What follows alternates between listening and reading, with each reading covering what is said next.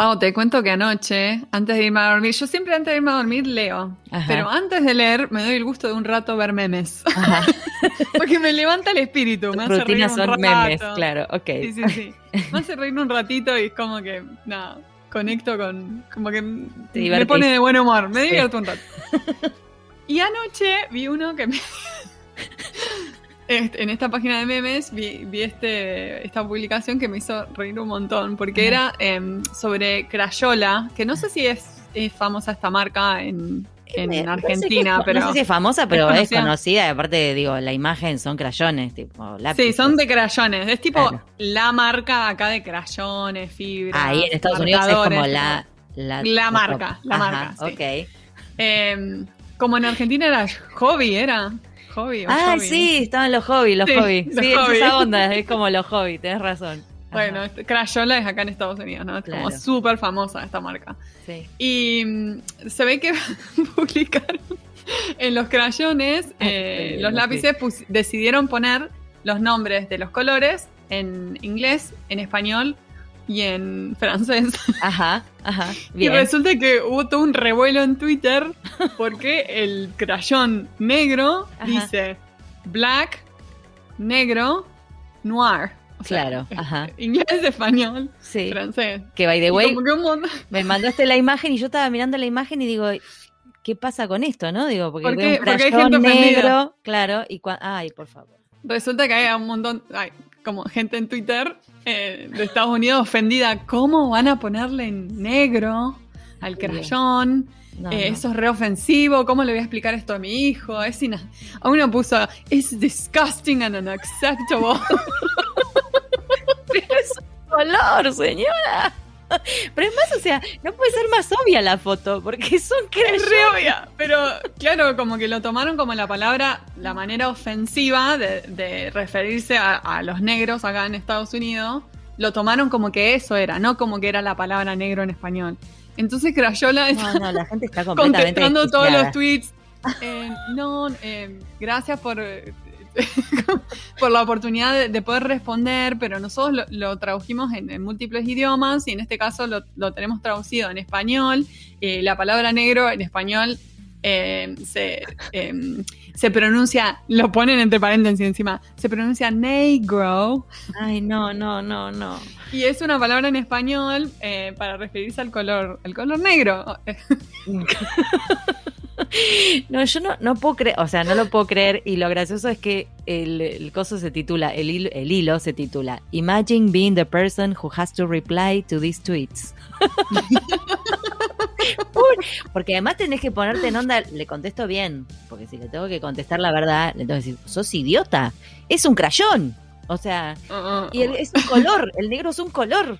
De toda la vida es un color. Claro, pero la gente lo, lo- lo tomó como que, No. como que Crayola, eh, no sé, se estaba refiriendo al color negro de, de una forma racista o algo así. Eh, No, y nunca se detuvieron a pensar de que era, que estaba en español y en francés. De hecho, está en los Claro. tres idiomas. Están los, los tres, tres idiomas. Pues claro, pero, pero si vos te pones a pensar, o sea, esto es, digo, vos te puedes ofender de lo que quieras, ¿no? Porque la gente se ofende de lo que se quiere ofender. Especialmente Pero- en Twitter, ¿no? ¿Dónde está? ¿Y dónde- Empecemos porque es Odialandia, como le había dicho uno de nuestros invitados. Odialandia y Ofendelandia, ¿no? Ponele, todo bien. Pero ¿y el contexto? ¿El contexto? No existe. O sea, digo, no sé. ¿ves no, no, crayones? no. ¿No se te ocurre que el color, que black es un color? Digo, No, pero. Y además que está en otros dos idiomas, porque estaba en español y en francés al lado. exactamente. Hay uno de los comentarios abajo de, de los tweets que dice Only Americans can't think about the existence of other languages. claro. Claro, o sea, es ridículo. No, no, No, no está en inglés, está en español y en francés. Existen otros idiomas y existe el black como color. Ay, por el amor. No, yo no puedo creer que la gente sea tan idiota. Bueno, esto de la. Además, había una que decía: Voy a empezar a comprar. Una que leí por acá que decía: Voy a comprar este crayones de otras marcas. No es una cosa así, como tipo está cancelando ya a Crayola, ¿entendés? Por Sí, eso sí, sí, sí. sin mediar ningún tipo de, de- de- de pensamiento, ¿no? Digo, nada, no, no le importó todo lo que le contestó ¿No viste, ¿No viste esos crayones? Eh, no sé cómo se llaman, pero como que son los, los crayones para, para, para ofender a alguien o para hacerlo no, no los vi. Ahí te mandé, ahí te mandé la foto. Eh, que tienen tipo, no, es, es tremendo esto, pero es tipo el baby shit green, ese es el color, y le ponen a... baby shit green. para, y el negro dice Lives Matter. No. Lives Matter. Hay otro que es medio naranjita y dice Alcoholic Peace.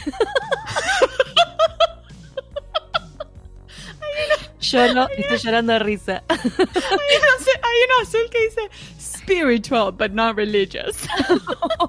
para. Para, para. El azul. El azul dice boner pill blue.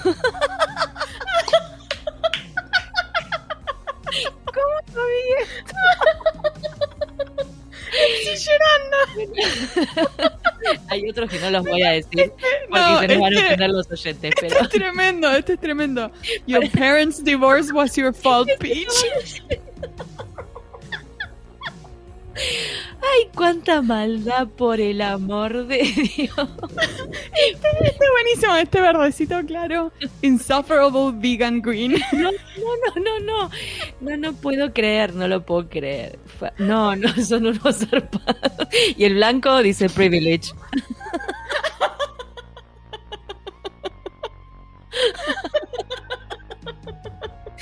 Ay, estoy llorando literal.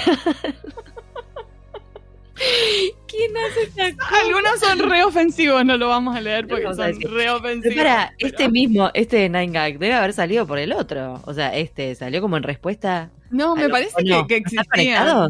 Ah, me está jodiendo. No sé, no, me parece que, están existían.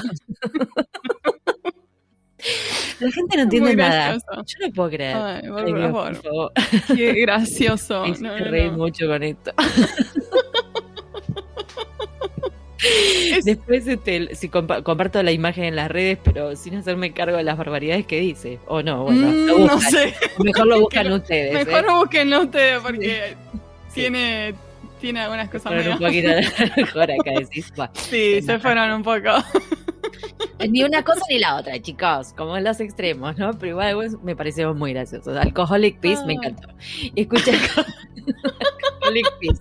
We can all relate. Qué gracioso. Bueno, después de este ah. lapsus de reírnos con crayones, ah. pasemos a una entrevista divina que tuvimos con Estela Consigli, vicepresidenta de ATI y un montón de cosas más, ¿no? Traductora de francés, bla, bla, bla, que nos va a contar un montón de cosas súper interesantes que no conocíamos, como siempre, viste que siempre aprendemos algo, María. Buenísimo, sí, sí. Eh, así que pasemos a la entrevista, está genial, creo que les va a encantar. Allá vamos.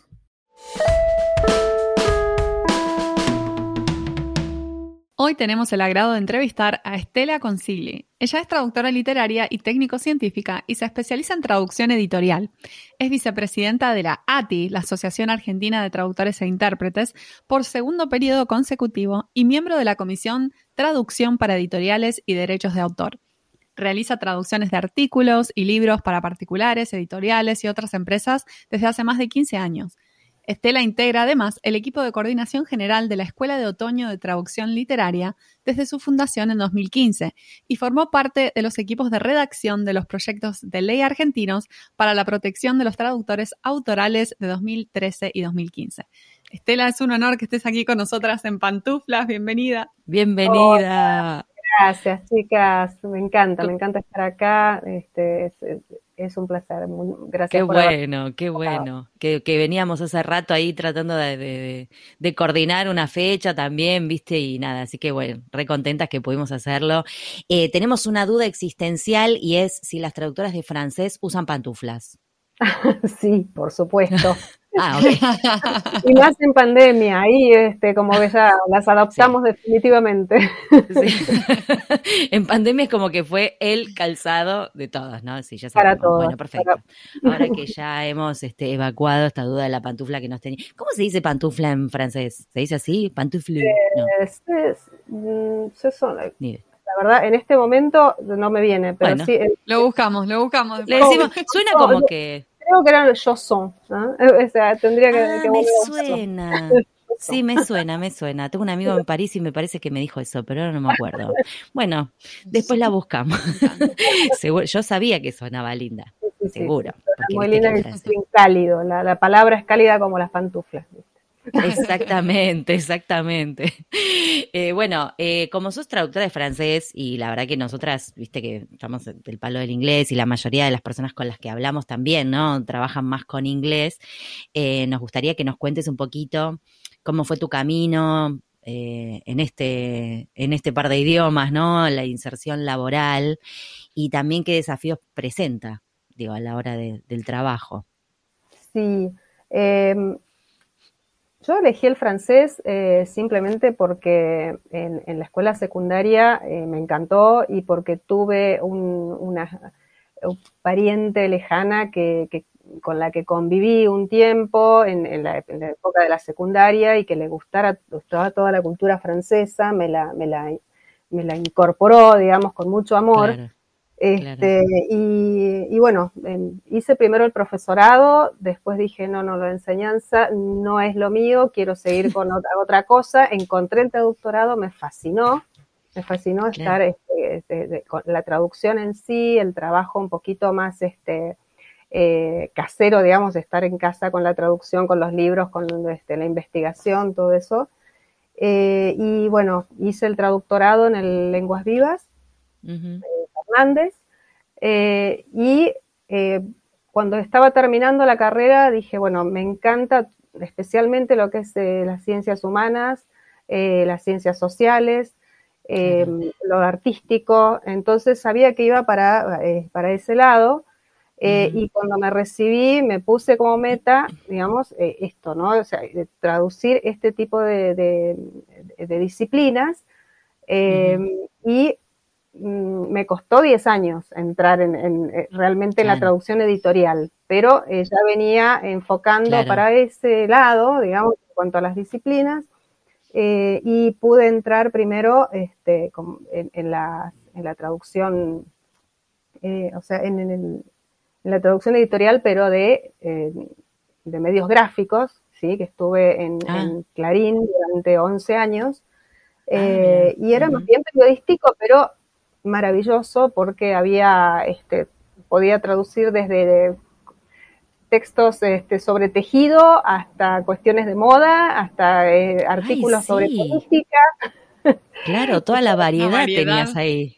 Sí, sí, fueron muchísima experiencia, muy lindo, me encantó hacer eso, pero bueno, tenía en mente la traducción editorial, digamos, y por suerte eh, la, la, cultura francesa que más nos ha influido en cuanto al ámbito editorial eh, siempre ha sido, antes era más la literatura, ahora es más las ciencias sociales y humanas.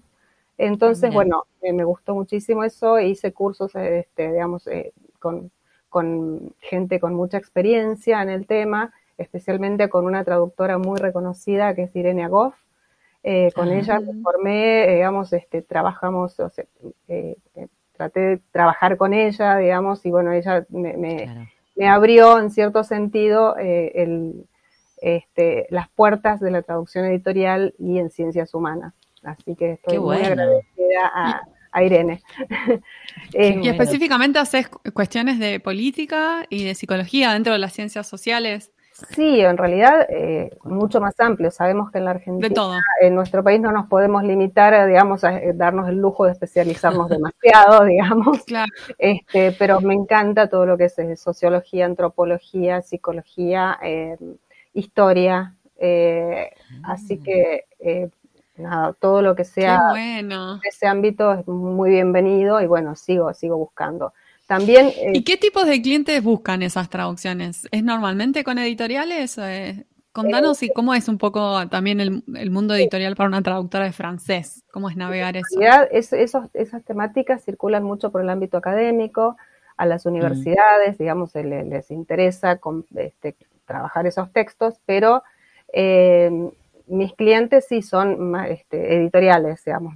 he, trabajado con editoriales universitarias también, o sea, sigo, o sea, trabajando con ellos. Cuando viene alguna propuesta me encanta. Eh, pero eh, hasta ahora han sido más las editoriales comerciales con las que he trabajado. Eh, y bueno, son editoriales que, que son comerciales, pero trabajan, o sea, son muy demandadas, esos libros son muy demandados en las universidades. Pero bueno, también en general que le gusta esa temática, lógicamente. Sí, tal cual. Te iba a decir que qué interesante, ¿no? Porque esto que decías que antes por ahí había más literatura que venía en francés y que ahora es más el terreno de, los, de las ciencias sociales, que es justo donde estás, digamos. Y también que sea eh, en el ámbito universitario, de un montón de, de libros y de publicaciones que, están, que pasaron por tus manos, digamos, para los estudiantes universitarios. Eso está buenísimo. Me sí, me encanta, me encanta. Aparte que, o sea, pensarlo así, ¿no? Sí, es un ámbito de, o sea, que requiere, bueno, todos los trabajos de traducción requieren investigación, pero el de las ciencias humanas eh, es especialmente, digamos, hay que tomarse muchísimo tiempo para, para, investigar porque siempre hay intertextualidad, ¿no? Hay que ir a, a revisar las citas de libros de, y, uno va muchas veces para atrás. Hay muchísima este, referencia bibliográfica que hay que buscar y sobre cuando tienen que citar este, a, veces a eh, eh, fragmentos traducidos del español al inglés. Entonces, por ejemplo, o, al, eh, del español al francés, hay que volver a las fuentes, buscar las versiones ah, originales, este, bueno, y todo lo que es referencias bibliográficas es todo una, un, un mundo también que hay que investigar, eh, que hay que trabajar en, la traducción editorial. sí, que hay, que, y no solamente trabajar, sino saber también, digo, ¿no? Porque no, no todos los traductores, sobre todo los que no hacemos por ahí eh, em, traducción editorial, eh, es todo un tema también, como citar este, fuentes y todo esto, ¿no? De, volver para, esto que decís vos, volver para atrás, lo intertextual ir a buscar, eh, documentarlo como corresponde. es otro mundo. Es, un trabajo aparte, hay la mayoría de estos libros tienen millones de citas. Entonces ah. lleva muchísimo tiempo esa investigación, digamos, y traducir las citas como corresponde. Eh, o sea, porque uno no puede, o sea, algunos editores por ahí piden, no, no, traducí vos todas las citas que haya dentro del texto, en las, eh, en las notas al pie, y otros que, es lo que nosotros aprendimos en realidad, es no, no, hay que buscar las fuentes, hay que buscar los textos originales, hay que buscar las traducciones. Sí, claro. Eh, sí, sobre todo porque si existe, digo, es un texto que ya existe y la persona que lo está estudiando claramente conoce el tema, este, no da que no coincida con lo que ya está, o sea, no tiene ningún sentido. Ya, eso ya sabemos nosotros los traductores, ¿no? Obviamente. Y eso tenés que ¿Tenés que meterte en una biblioteca o lo podés googlear a veces fácilmente? ¿Cómo, cómo, cómo encontrás las citas originales? No, no, en realidad hasta hace unos años sí, me, iba a la biblioteca y estaba horas y horas buscando y ah. buscando, este, pero bueno, cuando llegó más, eh, o sea, la, posibilidad de acceder a, los textos a través de, internet, este, lo, lo, hago, digamos, pero es cierto que la mayoría de los textos no está accesible, entonces habría que estar comprando, digamos, los PDF o lo que sea, buscar en las librerías. Es un trabajo de investigación grande. Eh, este, entonces, si uno no puede acceder directamente por internet a esos textos o no se puede ir a la biblioteca, digamos, como sucede ahora en pandemia, que hace meses y meses que está todo cerrado, es imposible. Entonces, bueno, los editores también están, eh, entienden que eso es, un trabajo que llevaría un año más, quizá, o sea, dos, seis meses más de trabajo. Entonces, decir, bueno, eh, se, llega a un acuerdo, decir, bueno, eh, esta parte la traduzco yo y pongo, ¿sí? Traducido por el, o sea, la traducción es mía, no, nota al pie, ¿sí? Nota del traductor, la traducción es mía. pero siempre, yo personalmente me gusta ir eh, al límite, digamos, de donde, o sea, buscar todo lo que puedo las referencias eh, originales, las, citas originales. Claro, y aparte ya, ya estás entrenada para hacer eso, digamos. ya está. Te debe, hasta te debe gustar en algún punto, ¿no? Ese, ese folclore, digamos. eh, la, investigación este, para la traducción me encanta. siento que es, lo que más eh, me, nutre, digamos, aprendo muchísimo. Sí, claro. Tengo una preguntonta. Eh, Estela. Eh, bueno, digo preguntonta porque la verdad que no sé, honestamente no sé. Eh, ¿Qué variedades de francés? O sea, vos traducís de francés a español, pero ¿traducís distintas variedades de francés o solamente francés de Francia? porque no sé el de Canadá cuánta diferencia tiene o, uno que se habla. hasta ahora, me han, todo lo que es ciencias humanas me han tocado del francés de Francia. Ah, con, otro tipo de textos más literarios que también eh, traduzco. Eh, he trabajado con textos suizos este, ah, y, eso, este, sí, hay algunas pequeñas diferencias, pero no. Haití, por ejemplo, ¿no?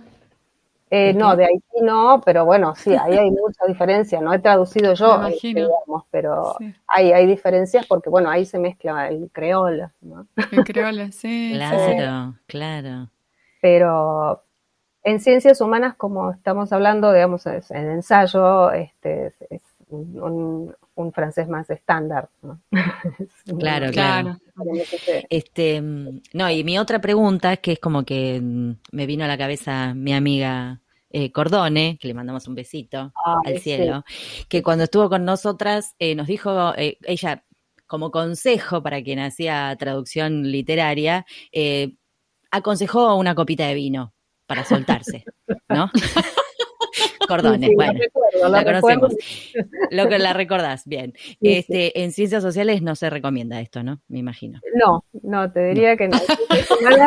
Necesitamos la cabeza muy fresca como para poder investigar, este, digamos, estar despiertos, aunque no siempre sucede, porque sabemos que trabajamos horas y horas y se nos cruzan por ahí las, las letras, este, digamos, de tantas No, está bien. no, no, quería, quería dejarlo por vino, sino por, a lo sumo por cansancio. Pero sí, Lucila, este, ella, recuerdo ese, consejo en la, para la traducción literaria, es cierto que, bueno, uno tiene que dejar salir un poco eh, el instinto más que, más que la más que, la cabeza. y sería, sería como para, para, sería raro, ¿no? Ver a la, a la traductora investigando la biblioteca medio copeteada, como que sería raro. O sea, mejor que no te encuentren así, que no te, que no te fotografíen así.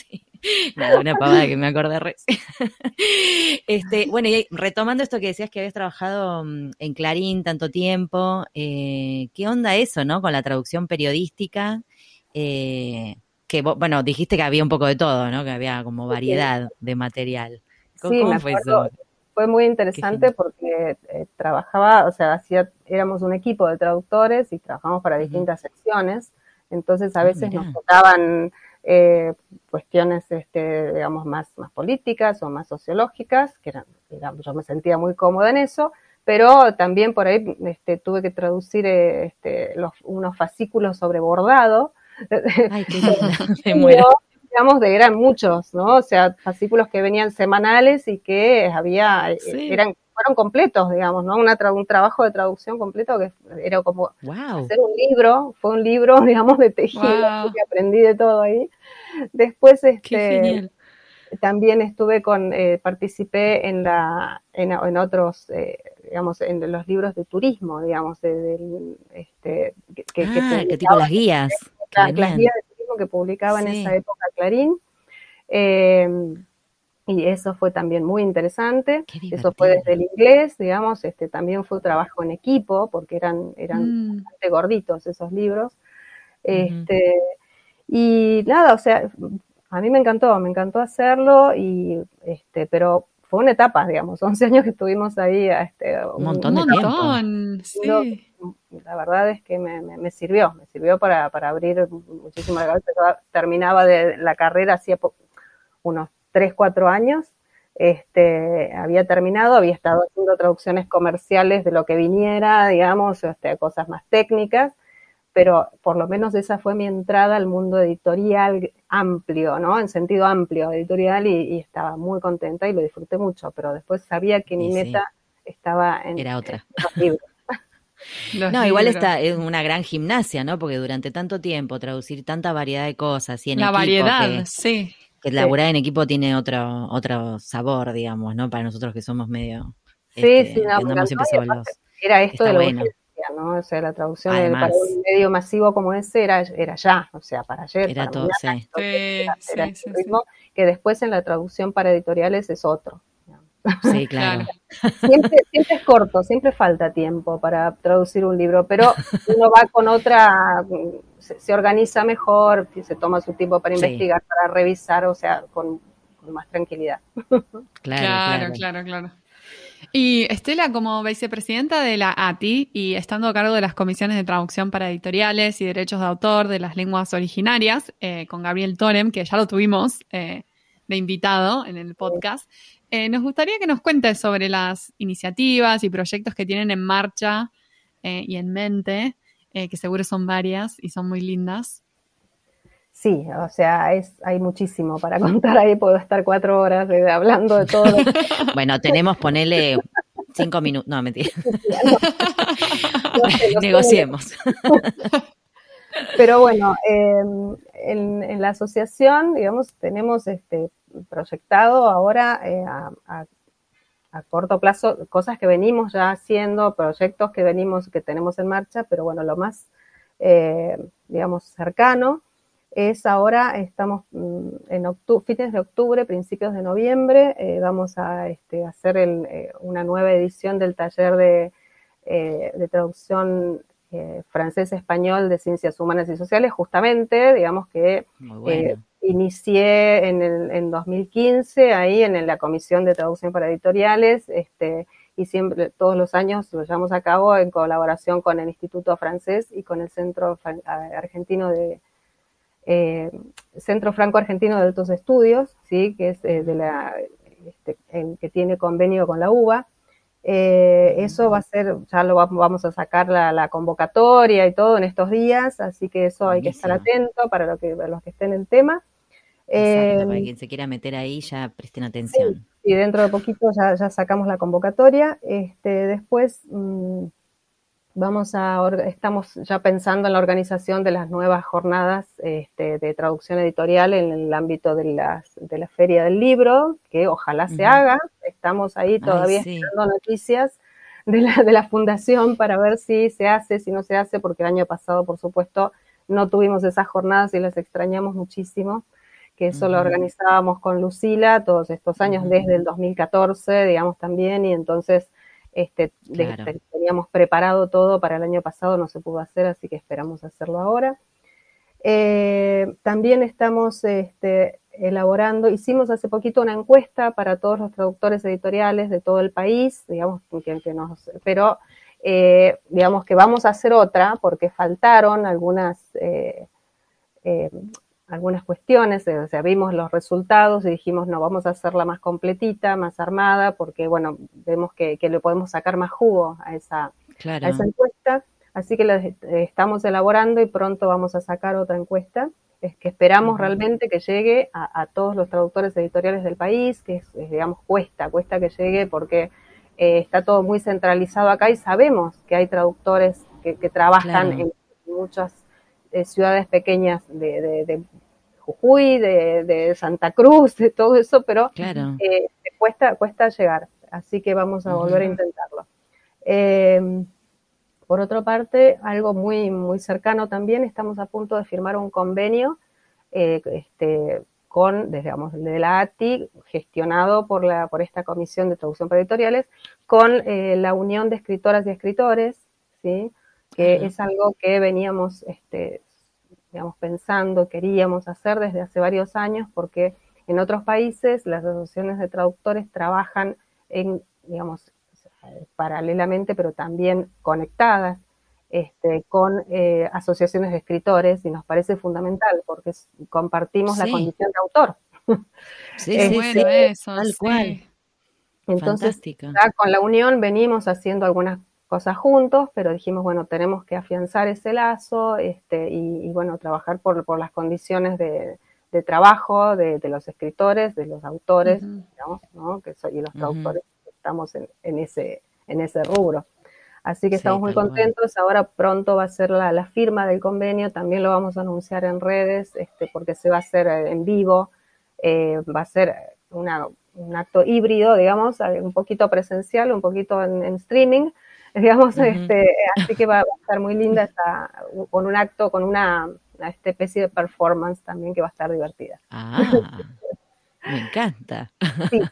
También desde la Comisión de Editoriales eh, tenemos este, muchas eh, eh, iniciativas que estamos llevando adelante en, en, el nivel internacional, a nivel internacional, porque bueno, estamos, es, la ATI forma parte de la Alianza Iberoamericana para la Promoción de la Traducción Literaria, que es ALITRAL, eh, y también este, estamos preparando algunas este, actividades con, con dentro de la alianza, ¿sí? que es, este, está formada por una asociación de traductores de cada uno de estos países que conforman la alianza, que son este, Abrates eh, por, eh, de ah, Brasil, Ametli, Ametli de México, ¿sí?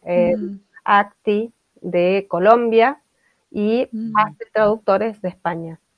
Eh, la ATI, digamos, este sería el, este, el quinto, eh, la quinta asociación que está ahí, pero bueno, hace ya unos, desde el 2018 que estamos incorporados y estamos haciendo muchas cosas, este, lo que se puede hacer entre cinco asociaciones para promocionar la traducción literaria y ponemos mucho acento en lo que es la diversidad justamente en cuanto a las variedades del español, ¿sí? que queremos valorar eso en, el ámbito editorial, en, el ámbito literario. Sería y, lindo. y por supuesto, uno de los puntos principales eh, de esta, de esta eh, alianza es trabajar por los derechos de autor de los traductores. Entonces, a nivel iberoamericano, digamos, ¿no? O sea, que, Qué bueno. que nos dé un marco, sí, nos dé un marco eh, fuerte y lo interesante es que a través de, Alitral tomamos contacto con el IAF, que es el, Foro Internacional de Autores, con sede en Inglaterra. Eh, ahora eh, la ATI forma parte del IAF, ¿sí? y entonces también el Foro Internacional de Autores eh, también pone el acento en lo que es derechos de autor para todo el ámbito europeo, para, incluso para Asia, ¿sí? tienen socios en todo el mundo. Eh, miembros, digamos, de, esta, de, este, de este foro y ahora Latinoamérica se está sumando. Eh, y entonces también estamos con una serie de tertulias eh, que se están haciendo desde México para abajo, digamos, organizadas a través de, México. Pero bueno, ahora el 20, el 8 de octubre tenemos una nueva tertulia este, que vamos a hablar justamente de eh, la, diversidad de las variedades del español este, y de lo que es derechos, digamos, de, la compra de derechos de traducción para los eh, distintos ámbitos del español, ¿sí? Este, Así que va a estar muy interesante eso, digamos, para, esta temática, no solamente para los traductores, sino para los escritores, lógicamente. Súper. Si alguien, no puedo creer todas las iniciativas en las que están trabajando. Estoy como. Sí, sí, estamos como anonadadas. Muy impresionada de todo lo que No, no, Lati viene trabajando muchísimo. Hace un montón que realmente vienen haciendo un trabajo fantástico. Eh, así que aprovechamos para felicitarte. A, Gracias. Marita, obviamente que están en la cabeza, y a todas las personas que, que trabajan, ¿no? Porque trabajo no solo de la comisión, digamos, todo lo que es estas alianzas internacionales, no solo es de la comisión de traducción para editoriales, lógicamente, es toda la ATILA que está involucrada, sí, es un trabajo tremendo, así que, o sea, para mí es fundamental trabajar en equipo, eso yo lo, aprendí este, cuando, cuando entré a la ATI, este, y, lo valoro muchísimo y me encanta. Incluso como traductora me gusta trabajar en equipo, o sea, me encanta traducir de a dos, de a tres, este, aunque sean libros, es, es, es, maravilloso. Y sin, o sea, siempre se logra un producto mejor y se logra, eh, se logran cosas mejores en todo sentido, trabajando en equipo. Sí. No, sí, sí, están haciendo un laburo genial. Y escúchame, y también estás con la Comisión de Lenguas Originarias, que tuvimos a Gabriel Torem de invitado, pero creo que tenías alguna iniciativa nueva que quizás quieras compartir. Sí, en realidad estamos a punto de lanzar, digamos, una colección de etnodiscursividades, que es un proyecto que venimos pergreñando desde hace más de tres años, este, que es, eh, son, por ahora, son tres libros bilingües en una lengua originaria y español. Eh, ah, y esto, este proyecto se está armando em, con el auspicio de, em, de la Universidad de East Anglia, ¿sí? y un conglomerado de universidades del Reino Unido que nos están apoyando, em, y eh, vamos a, eh, y con las, eh, hemos hecho, estamos firmando convenios con, con, editoriales universitarias justamente que también nos van a ayudar a la publicación de estos, de estas, de estos libros, digamos, este, estamos con la Universidad de Santiago del Estero, o sea, la, editorial de la Universidad de Santiago del Estero, con la del de, este, centro de la, de la, provincia, EDUNCE, eh, perdón, EDUNCE es la de Santiago del Estero, la UNICEN es la del centro de la provincia, eh, y con eh, el Departamento de Publicaciones de la Facultad de Filosofía y Letras, de la UBA. Claro, Así que estamos a punto, creemos que en un mes más ya salen esas publicaciones, estamos muy contentos con eso. y Gabriel Toren como especialista, digamos como lingüista y traductor, es el que está coordinando directamente con ellos. Sí, este, sí, sí. Eh, Gabriel es un campo. sí, nos está ayudando muchísimo, es un genio este, nos encanta tenerlo, tenerlo este, como colaborador intenso de la Sí, sí, sí, sí, tal cual. Algo nos contó cuando estuvo y, se nota también que, está como ahí muy comprometido con todo eso, así que sale, sale, ya sabemos que sale. Estela, y mm, bueno, y te quería preguntar también em, por la escuela de otoño, que nos contaste que, mm, bueno, no sé si nos contaste eh, o me contaste, bueno, yo no me acuerdo, no importa. Conocemos la escuela de otoño, no importa. Es una, es un proyecto re lindo que vos estás como gestora cultural, digamos, de gestora, digamos, de este tipo de, eventos, y que ahora encima van a sacar una revista, algo así. ¿Leí por ahí? Eh, no, es, eh, o sea, yo no. Dije mm, No, no es una, no es que vamos a sacar una revista, sino que ah, Acabamos, acabamos de publicar, digamos, entre comillas, una, eh, un, el número especial, un número especial de la revista Lenguas Vivas. La revista Lenguas ah. Vivas es una publicación este, regular, digamos, de la, del, Instituto Lenguas Vivas, ¿sí? Del, sí. Fernández, eh, y que vienen sacando desde hace muchos años, y nosotros ahora... Mi época, sí. Claro, este, después de, o sea, cuando en el 2019 se cumplían los cinco años de eh, ediciones de la Escuela de Otoño de Traducción Literaria en lenguas. Y Lucila, este, como una, una de sus tantas y grandes ideas, dijo, bueno, tenemos que sacar un número especial para eh, celebrar estos cinco años este, maravillosos de la Escuela de Otoño. Y empezamos a armarla en ese momento. Y después, tantas cosas que pasaron, digamos, este, eh, no solo, bueno, o sea, eh, problemas este, con la pandemia, la pérdida irreparable de Lucila, eh, mm. todo el trabajo que teníamos cada una de nosotras, este, no solo ella y yo, sino todo el equipo de coordinación de la Escuela de Otoño.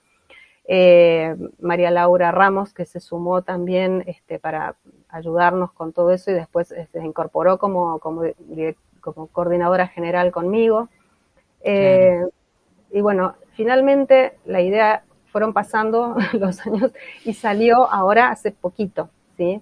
Ese número ah. especial que ya está en redes, eh, tanto desde las redes y la página del, instituto como de la, página de, Facebook de la Escuela de Otoño específicamente, eh, y la hemos difundido, por supuesto, a través de la ATI. Se forma, eh, em, de forma digital está disponible entonces. Sí, sí, es digital, es digital, pero bueno, ah, es digital es un homenaje a, esos cinco años eh, y a Lucila como iniciadora del programa, ¿sí? Del programa. Qué linda, lo vamos a buscar. Sí. Sí, este o sea, la podemos bajar, o sea, si nos metemos en la página de Lati la podemos encontrar, o, tenemos que entrar al Facebook. Eh, ah, en la de Lati también está, por supuesto, pero sí, el, Facebook de la Escuela de Otoño recomiendo que entren porque hay muchísimo material ahí y en la página de Lenguas Vivas también está toda la información. Este, pero bueno, la Escuela de Otoño fue una, algo maravilloso, sigue siéndolo. Pudimos hacer una, una última edición ahora en, este, en, en el 2020-2021 este, y fue todo online, fue, fue eh, maravilloso y la idea, por supuesto, es que esto siga y siga creciendo. Este, no sé, a mí me... Conozco muchas fans de la escuela de otoño. Sí. y la, la ATI, digamos, este, coorganiza esta escuela de otoño con, con, el Lenguas Vivas este, y cada vez es un proyecto más querido y afianzado, digamos, por la, de parte de las dos instituciones. Qué bueno, qué, bueno. Que siga, que siga. Estela, yo te cuento que en esta cuarta temporada en Pantufla, a todos nuestros invitados les estamos haciendo esta misma pregunta final, que tiene un toque filosófico, un toque reflexivo. Eh, y la pregunta dice así, el camino profesional presenta muchos momentos diferentes, pero siempre hay uno de crisis o de encrucijada que nos sacude y que al superarlo aprendemos algo. ¿Cuál fue ese momento para vos y qué aprendiste? Eh, en realidad, por supuesto que hubo más de uno de esos momentos de inflexión en mi vida. creo que a todos nos ha pasado. Eh, pero mm, creo que el que más eh, el que más me cambió, digamos, el que más incidió en mi carrera, eh, fue, digamos, eh, cuando entré a la ATI, digamos, ¿no? o sea, yo quería trabajar en editoriales y en ciencias humanas, como les conté. Eh, después trabajé esos años en, digamos, en, una, en lo que era en medios masivos como, como el Clarín, digamos, o sea, gráficos. hasta que empecé a trabajar con editoriales, digamos, después este, eh, me inserté, este, estaba feliz con eso, y en un momento con un editor tuve un problema grave, que ya lo he contado en, otras, ocasiones, pero digamos que mm, publicaron una traducción mía con otro nombre, digamos. No, tremendo. Sí, es, me llamaron, me llamaron ellos en realidad para decirme, el libro ya estaba circulando y para pero todavía no habían alcanzado a darme a mí los ejemplares que me correspondían. Me dice, bueno, sí, venga a buscarlos, pero tuvimos un pequeño problema, nos dimos cuenta de que nos equivocamos con el nombre del traductor. Eh, entonces, habían salido, ya estaban circulando muchos ejemplares, entonces, bueno, o sea, yo dije, no, bueno, esto no puede ser, por favor, hagan una fe de, ratas en, en, los...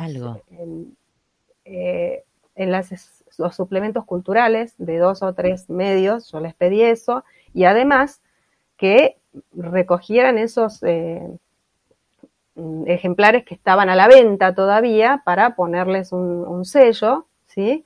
Eh, claro. Y eh, no, quisieron este, hacerlo, digamos. O sea, lo que sí hicieron fue sacar una, una fe de ratas en, en el suplemento cultural Eñe, para explicar esto es así, digamos, o sea, esta persona no fue la traductora de este libro, este va, pero no lo hicieron con el segundo. Pero es un error bastante grave esto.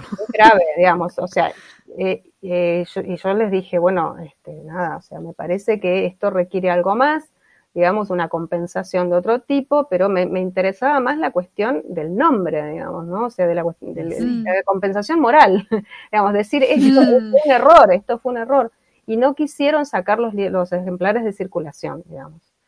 Eh, ah, no. O sea, y además eh, en un solo suplemento accedieron a hacer esas de ratas, eh, después me dijeron que les habían puesto sellitos a los que había, siguieron sacando, qué sé yo, pero nunca pude comprobarlo, lógicamente. Incomprobable.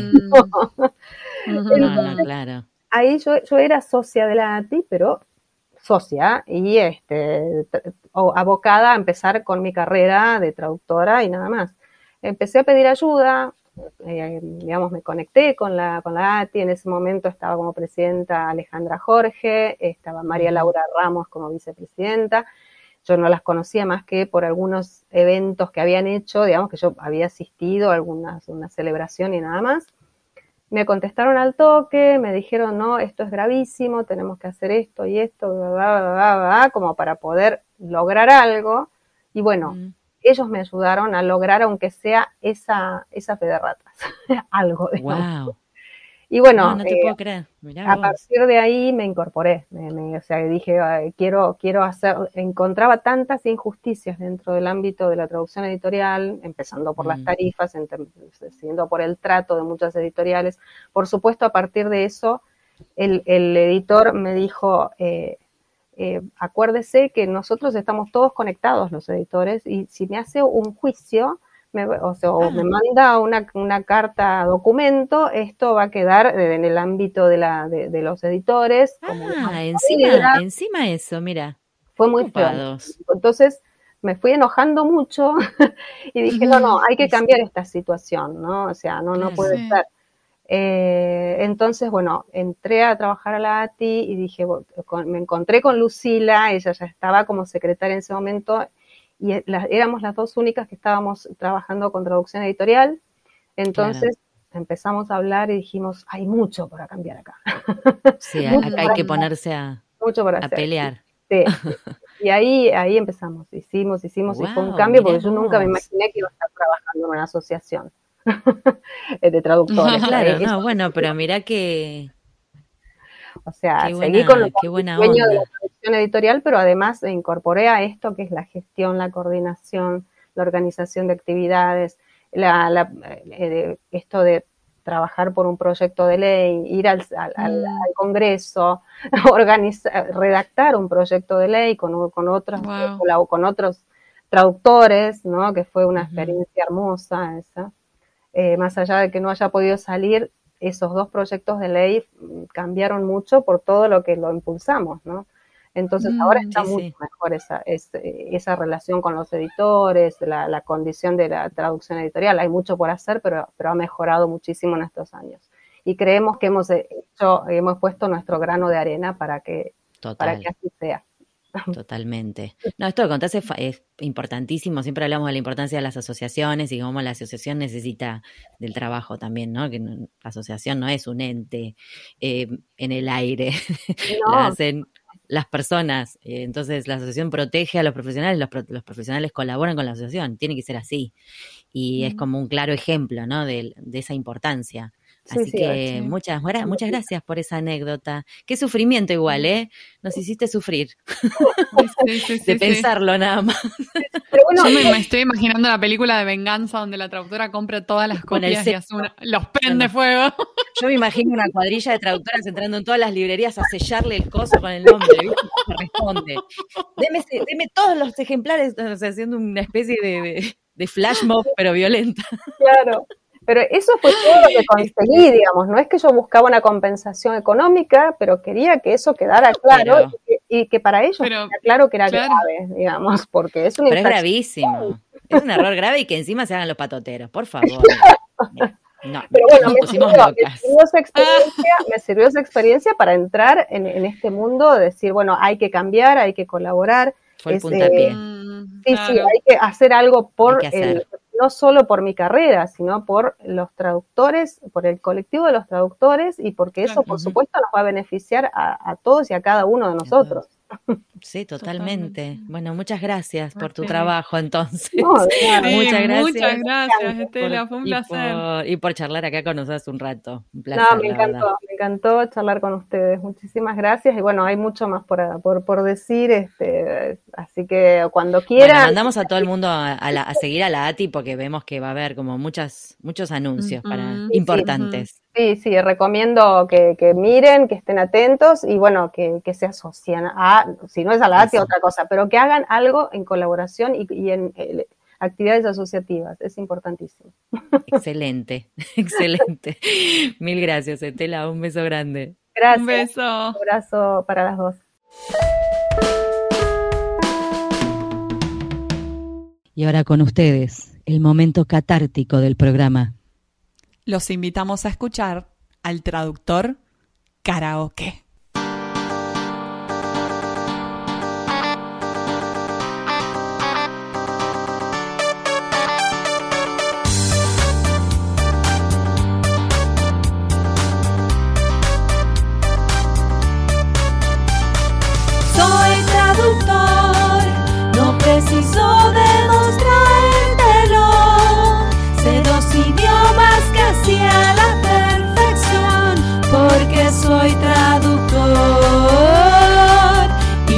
Tu diccionario. Se equivoca y no sé qué pretende. Ya le expliqué, pero se ve que no entiende. Y esa equivocación es un error grande. Yo no soy un diccionario ambulante. ¿Qué me importa que usted quiera saber cómo se dice este vocablo o aquel? Aprenda o google que es más interesante. Yo no soy un diccionario ambulante. Se cree que soy una máquina que tira datos como robótica. Sé que sobran kilos en este cuerpo, pero no me veo como un libraco.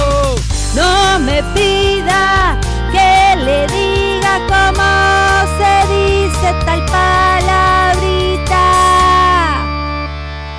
Soy traductor, no preciso demostrárselo. Sé dos idiomas casi a la perfección, porque soy traductor y no tu diccionario. Este fue un nuevo episodio de En Pantuflas, patrocinado por nuestro amigo fiel, MemoQ. Si sos tan fan de MemoQ como nosotras, aprovecha el 45% de descuento exclusivo para podcast escuchas. Anota este código, CAM-pantuflas45. Podés encontrar todos los episodios del podcast en nuestra página en guiondelmediopantuflas.com y suscribirte para escucharlos apenas salen en iTunes, Spotify y Google Podcast. Prohibida sorpresión en la Argentina, en Los Ángeles, Marín, Buenos Aires, Pantuflas al virus.